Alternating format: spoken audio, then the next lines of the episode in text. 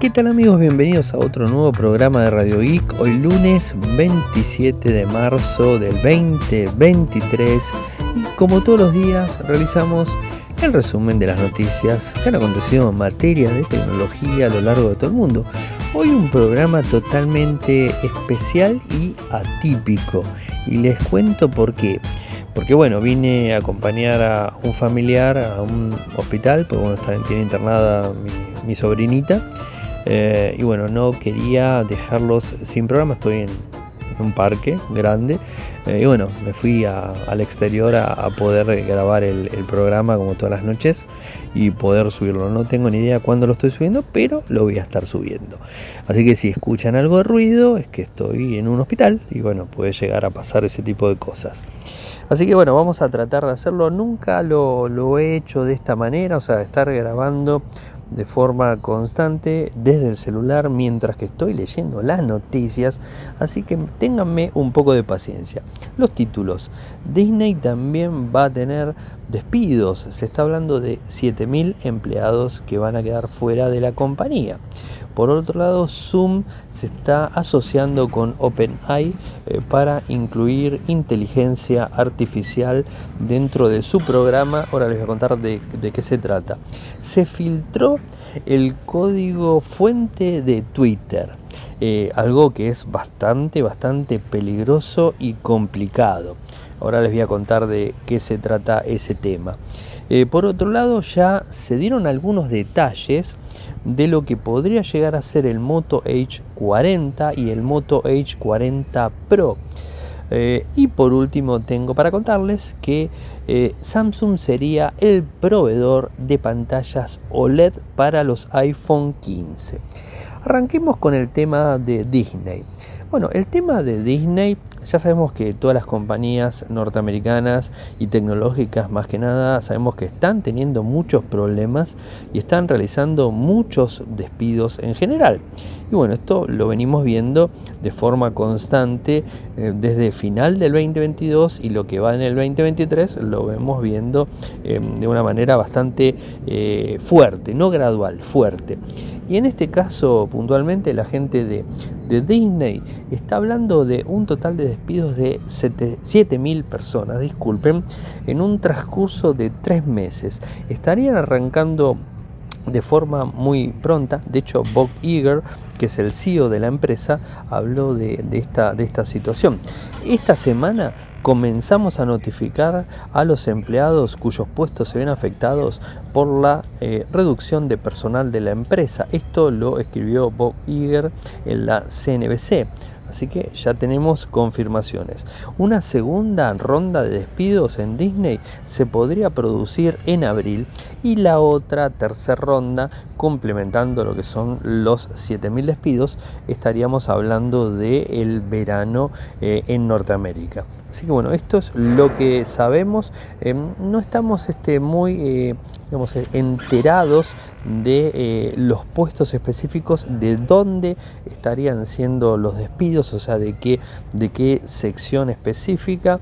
Eh, se habla de, muchos, este, muchos rubros, pero tiene mucho que ver con el tema de streaming, así que por ese lado viene la situación.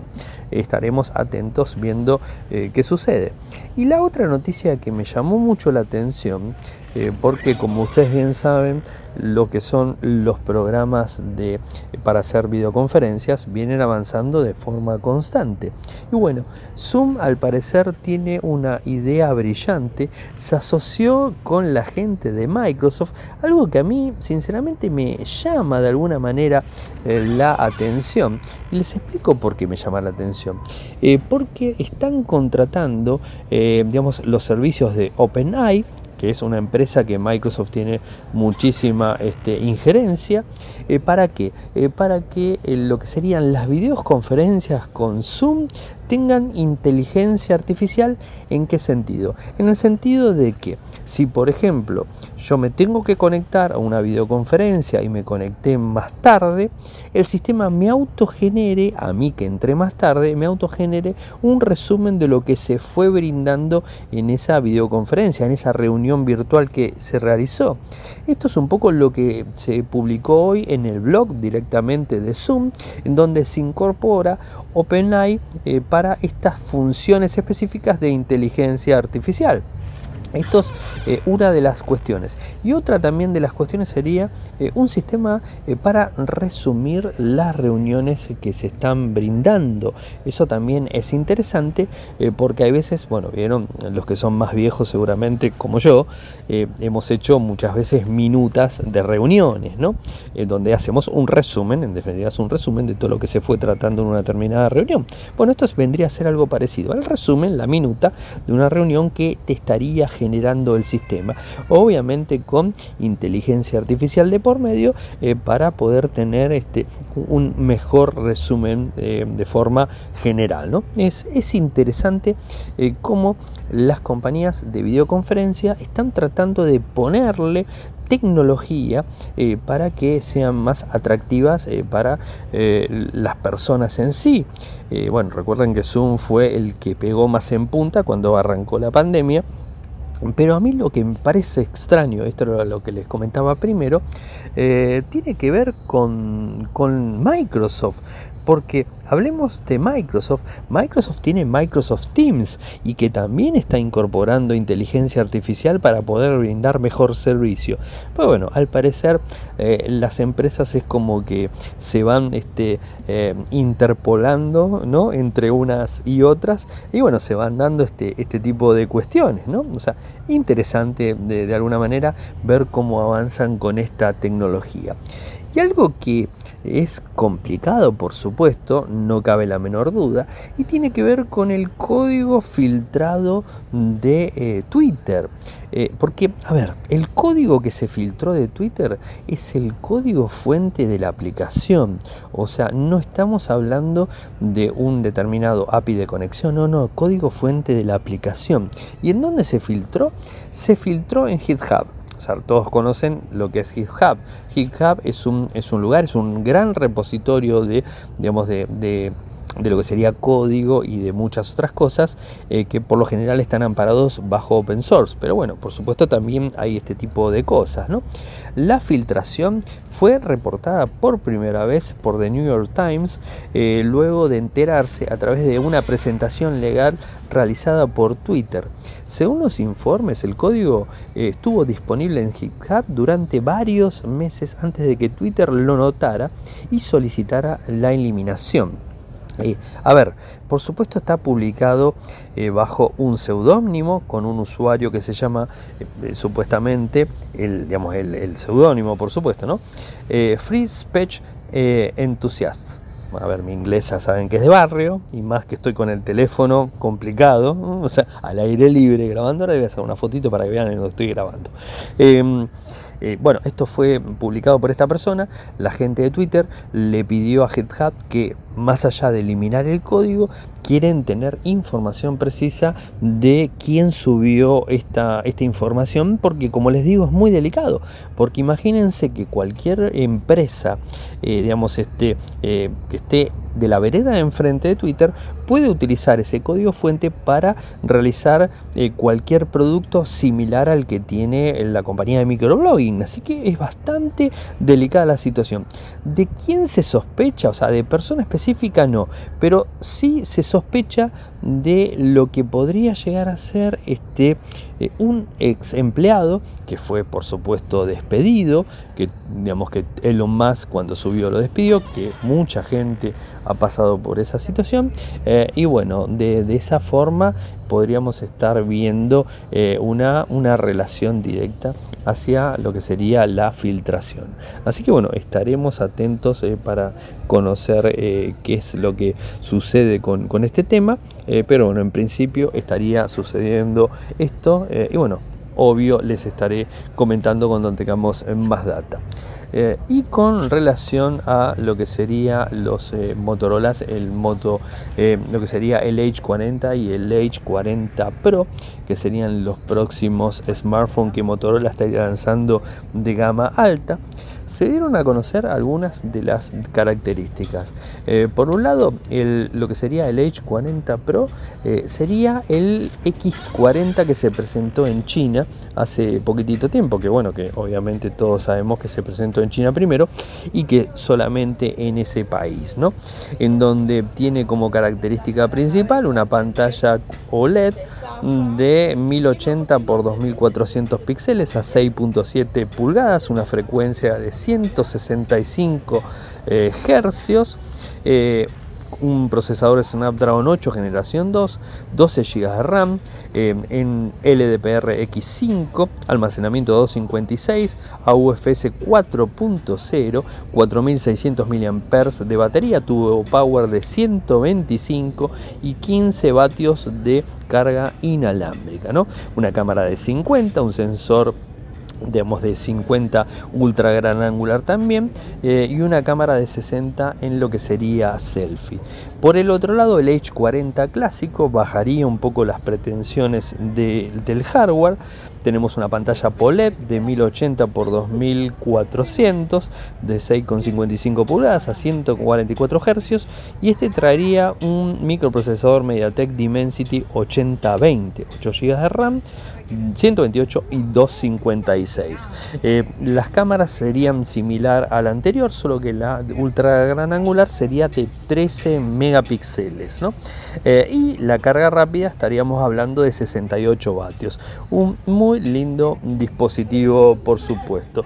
Eh, y lo, otro que le tengo, les tengo para contar tiene que ver con Samsung y que Samsung podría ser el nuevo proveedor para las pantallas OLED que van a tener los iPhone 15. ¿Y por qué realmente Samsung sería el, proveedor? Eh, bueno, porque al parecer Batera. Eh, la empresa BOE, que es la empresa que le proveía las pantallas de OLED, bueno, tuvieron algunos inconvenientes eh, y al parecer la gente de Apple decidió directamente irse por Samsung porque bueno, ya sabemos que Samsung fue proveedor durante mucho tiempo y le ha ido muy bien, por supuesto, ¿no? Eh, y al parecer ya están trabajando en la fabricación de estas pantallas. Había trabajado, de hecho también había trabajado el G en las pantallas eh, OLED, pero ahora el G solamente se va a dedicar a las pantallas este, eh, LTPO, o sea, lo que sería la otra tecnología para los equipos más bajitos. ¿no? Así que esa sería la historia en relación eh, a Samsung. Eh, que es extraño también, como les decía recién, el tema de Zoom y el tema de, de lo que sería, digamos, este Team, Microsoft Team, porque trabajan de forma conjunta y a su vez se, este, se solapan productos de, cosas similares. ¿no? Pero bueno, es la realidad y la tecnología da para estas cosas. Y la última noticia que tengo para contarles, porque además como escucharon tengo un poquito de ruido, tengo chicos acá dando vueltas. Y bueno, como les dije, quería grabarles igual el programa. Eh, les cuento la última, la última noticia que tiene que ver con OpenAI. Eh, OpenAI eh, al parecer filtró información sin querer de los usuarios.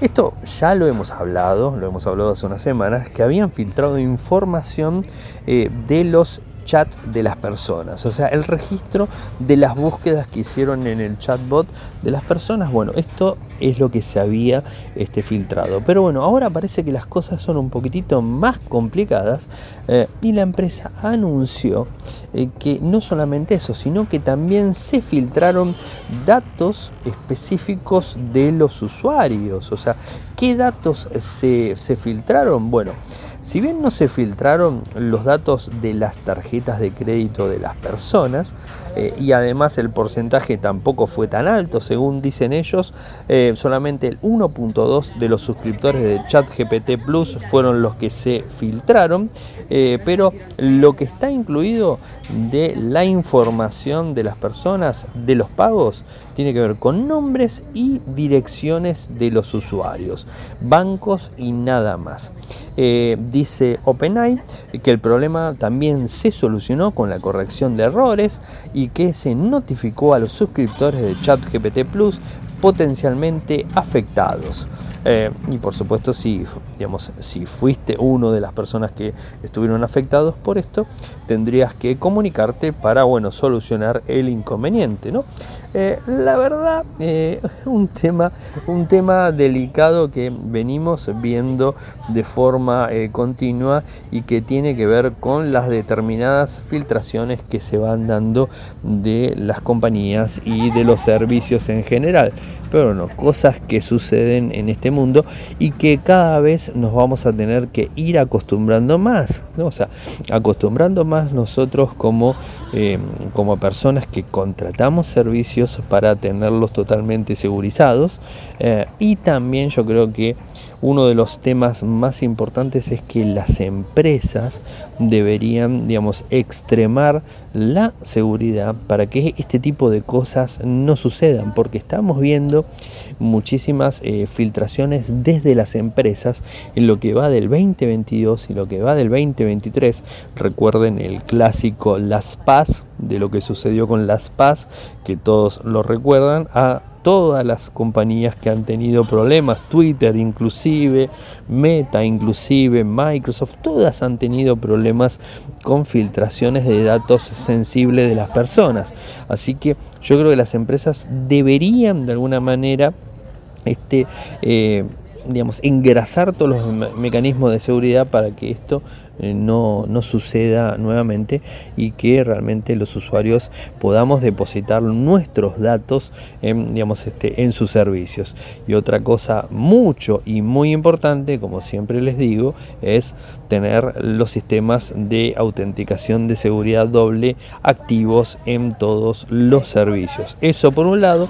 Segundo tema también contraseñas fuertes que no sean repetitivas en los demás servicios. Utilizar alfanuméricas, extensión más de 8 dígitos y también, eh, por supuesto, eh, ingresar números, números y símbolos. O sea, todo ese tipo de combinación, mayúscula, números, símbolos y más de 8, este, de, de 8 dígitos. Esas serían algunas de, los, de las recomendaciones que al menos yo les estaría dando. Y hoy, para cerrar, les cuento que subí un video de lo que tiene que ver eh, con el iceberg que se genera con lo que es la internet en todo sentido, desde la internet clásica hasta la dark web eh, o la deep web o lo que sería la darknet, ¿no? Eh, bueno, para que tengan un poquitito una idea en general de, de, todo lo que puede llegar a ser.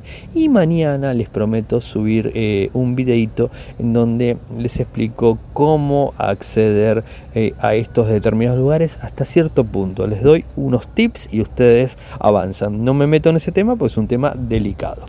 Bueno, gente, llegamos al final del programa del día de hoy. Eh, saben que pueden seguirme desde Twitter. Mi nick es arroba arielmcor. En Instagram, arroba arielmcor. En TikTok, arroba arielmcor. En Telegram, nuestro canal Radio Geek Podcast nuestro sitio web en, Argentina, infocertec.com.ar, en Latinoamérica, infocertecla.com eh, y me olvidaba el canal de YouTube, youtube.com barra infocertec. Muchas gracias por escucharme, espero que haya salido lo más prolijo posible el programa del día de hoy y nos volveremos a reencontrar mañana. Chau chau.